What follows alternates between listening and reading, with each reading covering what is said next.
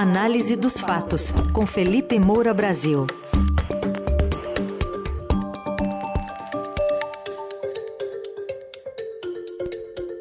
Hoje, com olhar para as manifestações em estradas, agora consideradas como atos terroristas pela Polícia Rodoviária Federal. Oi, Felipe, bom dia. Salve, salve, Raizen, Carol, equipe da Eldorado FM, melhores ouvintes, sempre um prazer falar com vocês. Bom dia, Felipe. Bom, é, a gente teve algumas atualizações em relação a esses bloqueios. No último fim de semana, Santa Catarina voltou a ter essas paralisações de rodovias por grupos insatisfeitos com o resultado das eleições, mas agora com uma mudança de perfil. A Polícia Rodoviária Federal diz que esses atos, ainda de tom golpista, passaram a adotar táticas terroristas e praticadas coordenadamente por homens encapuzados e extremamente violentos. Eu vi um porta-voz até da polícia falando que antes famílias, crianças ali, idosos participavam, agora são esses homens até encapuzados.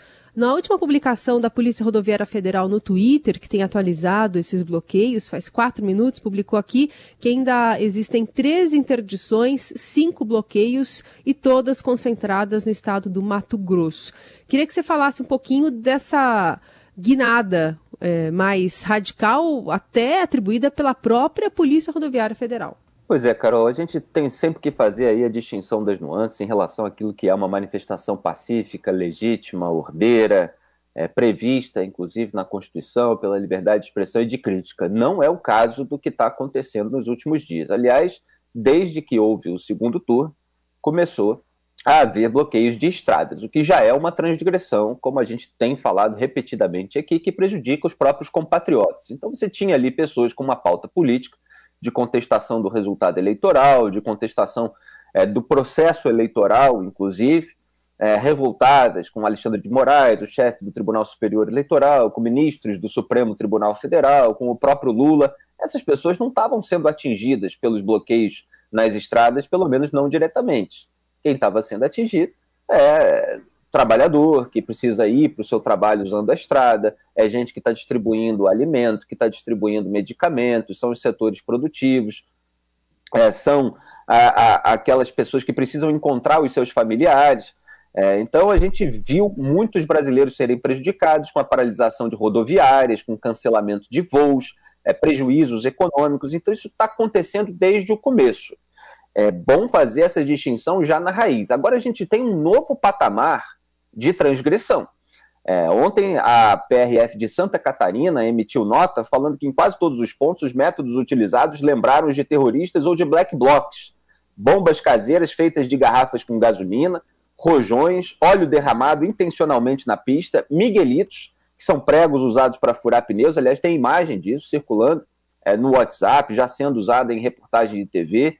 São vários pregos que eles é, colocam ali em limões ou jabuticabas, pequenas frutas, para jogar ali na estrada. Que nem aquela coisa de desenho animado, de filme antigo, de você jogar é, um monte de prego para furar o pneu do carro. Pois é, e caminhões é, que não estão querendo ceder a esses bloqueios, eles são devidamente atacados. Aí continua a nota da PRF: pedras, além de barricadas com pneus queimados, latões de lixo e troncos de árvores cortados e jogados deliberadamente na pista.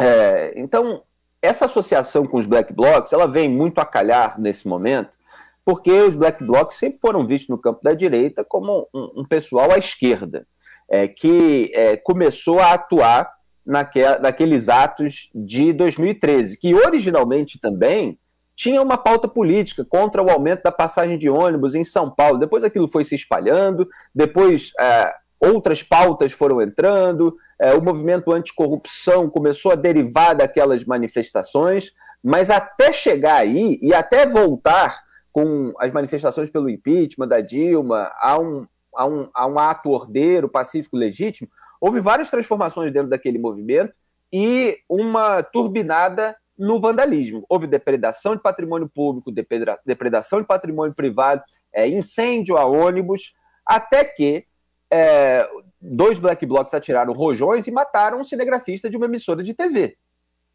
Então veja é, como é, essa leniência, essa permissividade vai escalando a violência. O meu primeiro artigo lá em junho de 2013, quando vieram os primeiros atos, foi o seguinte: passe livre para a delinquência. Eu estava repudiando certos comentaristas, a turma ali ideológica que estava achando lindo esse negócio de quebra-quebra na rua, é, que aquilo ia dar problema. Critiquei muito Marcelo Freixo, inclusive, na época, porque ele foi questionado por um militante na porta da Alerj, quando era deputado estadual, a respeito dos métodos dos black blocs, e aí não quis fazer juízo de valor, não, quem sou eu para julgar os métodos de cada movimento, etc. E aí depois ficou é, estupefato, né, com os rojões que atiraram, que foram atirados e resultaram numa morte. Então a gente combate na raiz aquilo que está gerando um problema que pode ser é, escalonado. E isso não está acontecendo dentro do bolsonarismo. Jair Bolsonaro está calado, tem falado disso aqui, ele tem medo de ser é, enquadrado é, mais ainda nos processos em que, ele, em que, que já estão abertos, mas sobre atos antidemocráticos, por exemplo, com qualquer tipo de mobilização direta, é, com qualquer tipo de estímulo, ao mesmo tempo, ele não quer desestimular. Ele veio à tona no momento ali mais ruidoso depois é, da eleição, 44 horas é, depois do segundo turno, para dar uma declaração ambígua. Aí os próprios aliados dele é, pediram que ele fosse mais enfático, ele foi, depois sumiu de novo, submergiu. E o que a gente viu nessas últimas semanas foi essa, essa, turbinada nesse movimento. Então você tem agora criminosos mesmo. Não são pessoas que estão cometendo excessos dentro de uma manifestação política, o que já é gravíssimo. Você tem pessoas que estão ateando fogo em carreta, como a gente viu em vídeo. Tem pessoas que estão tendo um comportamento miliciano contra quem não quer bloquear a estrada, contra quem não quer transgredir, contra quem só quer trabalhar, quer entregar a mercadoria que precisa entregar para abastecer as cidades. Isso é muito grave. É, a gente entrevistou ontem na TV o coordenador da Polícia Rodoviária Federal, que estava ali também descrevendo de viva voz é, como atos terroristas e falando que hoje, a partir de hoje, é o Cristiano Vasconcelos, a partir de hoje vai haver é, uma medida mais dura. A gente está esperando uma medida mais dura da Polícia Rodoviária Federal há semanas. Uhum. O chefe da PRF, Silvinei Vasquez, está sendo investigado de várias frentes aí, inclusive uma pela própria Polícia Federal. Ontem saiu notícia de que a PRF está é, pensando em custear um curso para ele no exterior. É, o Estadão mesmo publicou que Jair Bolsonaro, naquela reunião que eu critiquei, a portas fechadas com ministros do STF, pediu para que não houvesse investida contra ele, contra o Silvinei, chefe da PRF, que era um bom menino. Ah, é um bom menino. Se o Bolsonaro pediu isso para ele, imagina para si próprio, né? Falou do futuro. É, eu imagino que sempre tem uma linguagem um pouco é, como é que se diz, é, um, um, acordo tácito, uma tentativa é, de você mostrar que você quer uma blindagem futura. E aí você fica sempre pensando que esses atos servem para uma certa intimidação indireta, uma chantagem emocional. Olha, se vierem contra mim, a população pode ir para a rua, pode causar essa bandalheira. Ainda tem também um, uma tática de militante virtual que é você bota lá o, um, um, uns vagabundos para cometerem esse tipo de delito, e aí quando as, as pessoas vão criticar aquilo, aí o sujeito fala assim: ah, então todo, tá chamando todos os bolsonaristas de bandidos, você é contra a livre expressão, etc. Mistura tudo. Então, aqui estou fazendo todas as distinções para mostrar a que ponto, lamentavelmente, nós chegamos em Santa Catarina e em Mato Grosso, uhum. principalmente. E, e, só um detalhe, Felipe, até que ponto é possível realmente chegar a, a outro lado disso tudo, os possíveis financiadores desses atos? É, isso está sendo investigado, está é, tá sendo investigado em Santa Catarina, onde já há informação de que eles chegaram a 12 nomes.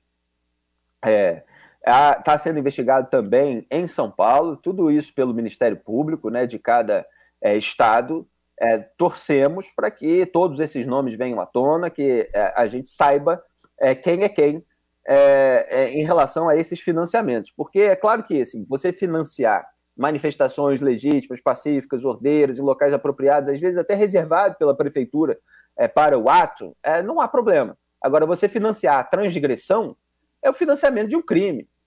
Então, é claro que o financiador precisa ser devidamente punido. E tem uma outra informação que um desses é, que estavam cometendo atos de vandalismo é, foi preso está é, numa reportagem de hoje, chama-se Olair Correia. Foi preso lá com um tal de Danilo José Ribeiro de Souza. Esse Olair tem conta na rede social. Eu estava vendo aqui o Instagram dele. Então tem lá, é, no dia 30 de outubro, segundo turno, um post contra o Lula, vote pela condenação é, do maior, aí, enfim, faz ali uma acusação criminal em relação ao agora presidente eleito. É claro que todo mundo tem a, a liberdade de repudiar um candidato, de é, pedir voto é, para o seu adversário, etc. E aí a postagem seguinte dele é, no Instagram, esse que foi preso, tá aí suspeito de ter ateado fogo e tal, é a de intervenção federal. Quer dizer, a, a gente está falando é de bolsonarista. Bolsonarista que está incorrendo em atos delinquentes e sendo preso por isso. A gente precisa saber os outros, esses que estão tacando prego e tal, qual é a pauta deles, o que eles querem. É, tem aí uhum. uma mistura também, porque houve vídeo de criminosos chegando num posto de gasolina, etc. É, então, a gente vai precisar saber da Polícia Rodoviária Federal quem é quem e quais são as intenções de cada um, para não fazer aqui uma generalização. Sim. Agora, que começou como é, bolsonaristas e os próprios bolsonaristas estão radicalizando para além daquela radicalização inicial de atacar a urna eletrônica, é, etc., é, isso eles estão fazendo sim. Felipe Moura Brasil está diariamente com a gente aqui no Jornal Dourado. Já já a coluna de hoje estará também no radioeldorado.com.br e nas plataformas de áudio. De volta ao vivo amanhã. E a gente reforça um lembrete para o nosso ouvinte a partir da semana que vem, segunda-feira, dia 28, Felipe, em novo horário aqui no Jornal Dourado, a partir das 8 e meia da manhã. Obrigado, até amanhã. Obrigado a todos, tchau.